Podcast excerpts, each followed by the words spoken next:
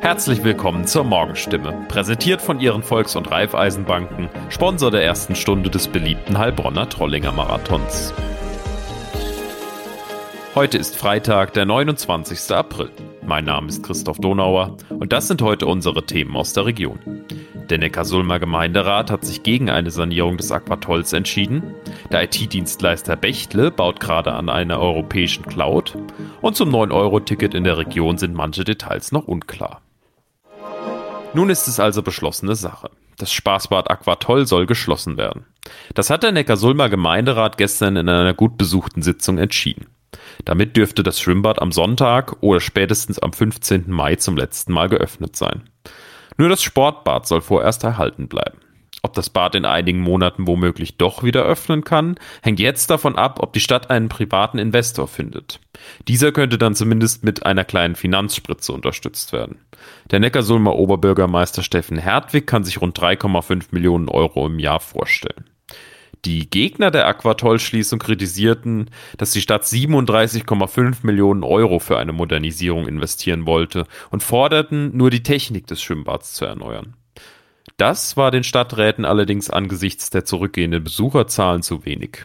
Außerdem müsse bereits das Freibad in Obereisesheim für rund 5 Millionen Euro saniert werden.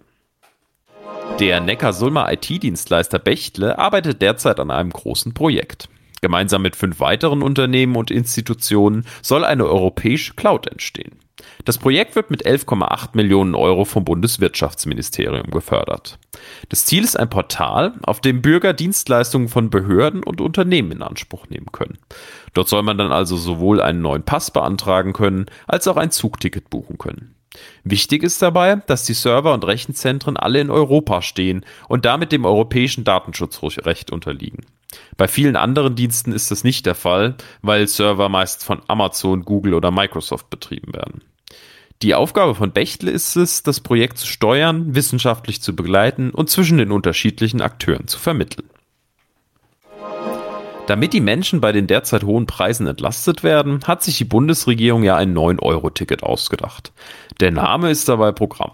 Im Juni, Juli und August kann man sich jeweils für 9 Euro ein Ticket lösen und damit den Regionalverkehr in ganz Deutschland nutzen. Einige Details sind aber noch unklar, zum Beispiel wie und wo man das Ticket kaufen kann. Ob man es überall als Papierfahrschein am Automaten kaufen kann, steht noch nicht fest. Der Stuttgarter Verkehrsverbund VVS hat allerdings angekündigt, dass er so ein Papierticket einführen möchte. Der Heilbronner Hohenloher Haller Nahverkehr betont, dass Kunden ihr Abo nicht kündigen müssen. Sie bekommen in den entsprechenden Monaten einfach 9 Euro abgebucht. Das gilt auch für Schüler und Azubis. Geklärt werden muss aber noch, was mit Studierenden passiert und ob sie einen Teil ihres Semestertickets erstattet bekommen, denn das wird ja meistens im Voraus bezahlt. Auch wichtig, Fahrradtickets müssen während der Aktion weiterhin gelöst werden. Soweit die Nachrichten aus der Region. Mehr und ausführlichere Informationen lesen Sie in unseren Zeitungen oder auf stimme.de. Weiter geht es hier mit Nachrichten aus Deutschland und der Welt mit unseren Kollegen in Berlin. Vielen Dank und einen schönen guten Morgen. Mein Name ist Nicole Markwald. Das sind heute unsere Themen aus Deutschland und der Welt. Explosionen in Kiew während des Besuchs von UN-Generalsekretär Antonio Guterres. Verkündung des Strafmaßes für Boris Becker in London. Und wir blicken auf neue Regeln und Verordnungen im Mai. Während des Besuchs von UN-Generalsekretär Antonio Guterres hat es in der ukrainischen Hauptstadt Kiew mehrere Explosionen gegeben. Es habe zwei Explosionen im Stadtzentrum gegeben, teilte Bürgermeister Vitali Klitschko auf seinem Telegram-Kanal mit. Es gab mehrere Verletzte. Die russische Militärführung hatte in dieser Woche damit gedroht, die ukrainische Hauptstadt anzugreifen, auch wenn sich dort ausländische Politiker zu Besuch aufhielten. Andrei Balin berichtet aus Moskau. Während der UN-Generalsekretär Guterres in Kiew mit dem ukrainischen Präsidenten darüber sprach, wie Flüchtlingskorridore für die schwer umkämpfte Hafenstadt Mariupol umzusetzen seien, knallte es ganz in der Nähe. Zwei Raketen sollen in einem Wohnhaus nahe dem Stadtzentrum eingeschlagen sein, nach Angaben der Kiewer Führung nur rund einen Kilometer vom Verhandlungsort entfernt. Für den Flüchtlingskorridor sind das keine guten Aussichten. Wenn nicht einmal der UN-Generalsekretär eine Garantie dafür ist, dass nicht geschossen wird, dann stehen die Chancen, dass eine Waffenruhe für Evakuierung hält, noch schlechter. Die US-Regierung plant unterdessen weitere finanzielle Unterstützung für die Ukraine auf den Weg zu bringen. So kündigten hochrangige Regierungsbeamte in Washington an, Präsident Joe Biden werde den Kongress hierzu um die Bewilligung von weiteren rund 33 Milliarden US-Dollar bitten. Etwa 20 Milliarden Dollar davon sollten für militärische Hilfen genutzt werden, rund 8,5 Milliarden Dollar für wirtschaftliche Hilfen. Tina Eck aus Washington. Wir haben kein Geld mehr, sagte Biden. Das Budget für die Ukraine-Hilfe ist ausgeschöpft. Deswegen muss der Präsident den Kongress um neue Mittel für langfristige Militär- und Wirtschaftshilfen für die Ukraine bitten. Erneut verurteilte Biden die Grausamkeiten des russischen Militärs. Putins Krieg beeinträchtige die weltweite Nahrungsmittelversorgung, sagte Biden, und auch den Nachschub an wichtigen Rohmetallen. Russland nutze zudem Energie als Erpressungsmittel. Biden zeigte sich besorgt über Moskaus Nukleardrohungen. Aber Waffenlieferungen Waffenlieferungen seien kein Stellvertreterkrieg, es sei Hilfe zur Selbstverteidigung für die Ukraine. Muss Boris Becker tatsächlich ins Gefängnis? Heute wird es vermutlich eine Antwort auf diese Frage geben, denn die zuständige Richterin wird in London das Strafmaß für den früheren Tennisstar verkünden. Im Strafprozess hatte eine Jury Becker vor drei Wochen in vier Anklagepunkten schuldig gesprochen. Benedikt Imhoff berichtet aus London. Erklär doch noch mal kurz, Benedikt, in welchen Punkten Boris Becker schuldig gesprochen wurde. Nun, insgesamt geht es um Werte, die sich letztlich auf mehr als eine Million Euro summieren. Und diese Werte hat Becker, so die Einschätzung der Jury, nicht seinem Insolvenzverwalter gemeldet oder sogar versucht, sie auf anderem Wege in Sicherheit zu bringen. Die Laienrichter haben entschieden, dass Becker unerlaubterweise Hunderttausende Euro auf verschiedene Konten überwiesen hat. Er hat demnach eine Immobilie in seinem Heimatort Leimen verschleiert und er hat Anteile an einer Firma für künstliche Intelligenz verschwiegen. Das mögliche Strafmaß reicht von einer Geldstrafe bis zu einem Gefängnisaufenthalt. Gibt es schon irgendwelche Anzeichen? Muss Becker tatsächlich am Ende hinter Schloss und Riegel? Ja, das ist ganz und gar nicht ausgeschlossen. Also die Bandbreite der Experteneinschätzung ist allerdings ziemlich groß. Dies reicht von Geld- oder Bewährungsstrafe bis hin doch, doch zu jahrelanger Haft. Also theoretisch könnte die Richterin Becker zu sieben Jahren hinter Gitter verurteilen, aber diese Höchststrafe gilt dann doch als unwahrscheinlich. Klar ist, dass es sich nicht um ein Kavaliersdelikt handelt. Die Frage hier ist auch zudem, inwiefern die Richterin Beckers Bekanntheit berücksichtigt und ob das eher ein Vorteil für ihn ist, denn er ist ja in Großbritannien sehr beliebt, oder ein Nachteil, weil sich das Gericht nicht nachsagen lassen will, dass es zu lax mit einem Promi umgehe. Sicher ist aber vor allem, dass Becker das Strafmaß dann anfechten kann. Wie hat denn Boris Becker die vergangenen drei Wochen verbracht? Wie ist er mit dem Warten auf ein Strafmaß umgegangen? also das ist wirklich schwer zu sagen. Sicher ist, dass er im Land geblieben ist, aber das blieb ihm auch gar nicht anders übrig, da er längst seinen Pass abgeben musste. Das war die Bedingung, dass er auf freiem Fuß blieb.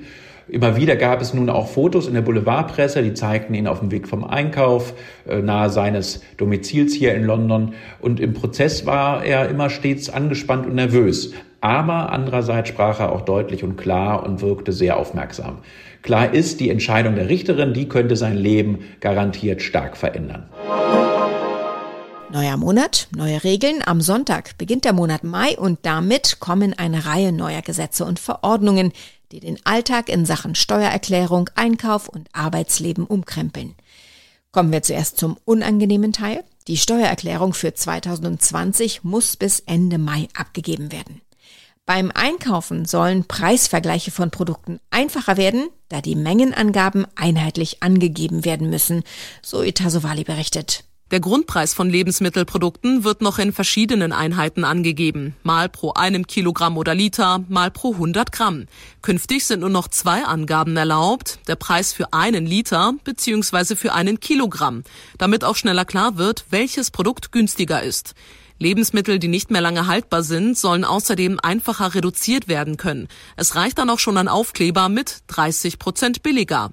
Außerdem läuft Ende Mai die Arbeitsschutzverordnung aus. Wenn sie nicht verlängert wird, geht es für die meisten wieder zurück zum Arbeitsplatz, so wie vor Corona. Wer momentan viel niest, muss nicht zwangsläufig eine Erkältung haben, sondern wird vielleicht von Heuschnupfen geplagt. Aber mit ein paar einfachen Tricks wird der Alltag für Betroffene leichter. Was man da machen kann und warum man Heuschnupfen bekommt, darum geht's in unserem Tipp des Tages mit Demi Becker. Was hilft uns bei dem fiesen Niesen und der rotzigen Nase beim Heuschnupfen zu Hause? Ja, es gibt einiges, was man daheim beachten kann. Es kann zum Beispiel helfen, beim Lüften Schutzgitter vor dem Fenster zu haben. So kommen die Pollen nämlich erst gar nicht ins Haus. Und beim Lüften kann auch der Zeitpunkt entscheidend sein, nämlich nachmittags und abends. Morgens ist nämlich die Pollenkonzentration höher. Und auch wenn es im Sommer praktisch ist, sollte man die Wäsche nicht draußen aufhängen. Denn andernfalls hat man die Pollen an der Kleidung hängen oder sogar vielleicht an der Bettwäsche. Und wenn man abends immer duscht, dann werden die Pollen aus den Haaren und auch von der Haut gewaschen und man geht quasi pollenfrei schlafen. Und was gibt's für Tipps für unterwegs? Ja, tatsächlich kann die Corona-Maske ein guter Schutz sein, denn so atmet man weniger Pollen durch Mund und Nase ein. Hundertprozentig schützt das natürlich nicht, weil die Augen nicht bedeckt sind, aber sicherlich ist das immer noch besser als ohne Maske. Und wenn ich jetzt mit dem Auto unterwegs bin, dann gibt es äh, sogenannte Pollenfilter und diese bieten auch einen gewissen Schutz vor Pollen. Was löst denn überhaupt den Heuschnupfen aus? Ja, wenn man Heuschnupfen hat, dann ist das vermutlich genetisch vererbt, das sagen Experten. Aber neben einer Veranlagung spielen auch weitere Einflüsse von außen eine Rolle. Die Biologin Anja Schwalfenberg vom Deutschen Allergie- und Asthmabund hat da mal ein Beispiel, wie die Umgebung uns und unser Immunsystem beeinflussen kann. Man hat beispielsweise herausgefunden, dass das Aufwachsen auf einem Bauernhof ein geringeres Risiko bedeutet für die Entwicklung von Allergien und Asthma und man hat da Bestandteile im Stallstaub. Also die Auslöser für Heuschnupfen können bei jedem unterschiedlich sein. In München und auch im Rest der Republik wird heute eine Entscheidung der Stadt mit Spannung erwartet. Ein paar Stichworte. Bier, Dirndl, Blasmusik, Genau, es geht um die Frage, ob in diesem Jahr ein Oktoberfest stattfindet oder nicht. Münchens Oberbürgermeister Dieter Reiter verkündet die Entscheidung heute Mittag. Sollte es grünes Licht geben, könnte es am 17. September auf der Theresienwiese wieder losgehen mit Bier, Dirndl und Blasmusik. BLR-Kollegin Julia Wassilkow berichtet aus München. Julia, wie stehen denn die Chancen, dass die Wiesen dieses Jahr stattfindet? Ja, Oktoberfest ja oder nein? Einige haben sich im Vorfeld ja schon geäußert, zum Beispiel Bayerns Ministerpräsident Söder. Er ist klar für eine Wiesen in diesem Jahr. Auch Wirtschaftsminister Aiwanger hat die Verantwortlichen dazu aufgerufen, endlich den grünen Haken dahinter zu setzen. Die endgültige Entscheidung, ob und wie ein Volksfest stattfindet, trifft allerdings die jeweilige Kommune. Also wir sind gespannt, was Münchens Oberbürgermeister Reiter heute sagen wird. Was sagen denn die Münchner Wiesenwirte? Die wollen natürlich unbedingt, dass das Oktoberfest in diesem Jahr stattfindet. Sie rechnen mit ähnlichen Besucherzahlen wie 2019, der letzten Wiesen vor der Pandemie. Da waren 6,3 Millionen Gäste gekommen. Wirtesprecher Peter Inselkammer hat schon gesagt, die Nachfrage ist sehr groß. Ein kleiner Test findet gerade auf der Theresienwiese statt, das Frühlingsfest. Und da hat es am ersten Wochenende einen Besucheransturm gegeben. Zwei Jahre hat es wegen Corona keine Wiesen gegeben. Gab es denn schon mal ein eine längere Pause? Ja, beim Münchner Oktoberfest hat es schon vor Corona Pausen gegeben. Seit 1810 gibt es ja das Oktoberfest und in den vergangenen über 200 Jahren ist die Wiesen rund 20 Mal ausgefallen oder hat zu einem anderen Zeitpunkt stattgefunden. Warum? Es gab Kriege, Inflation oder auch Seuchen wie die Cholera. Und die letzten beiden Jahre eben Corona. Soweit das Wichtigste an diesem Freitagmorgen. Mein Name ist Nicole Markwald. Ich wünsche einen guten Tag und schönes Wochenende.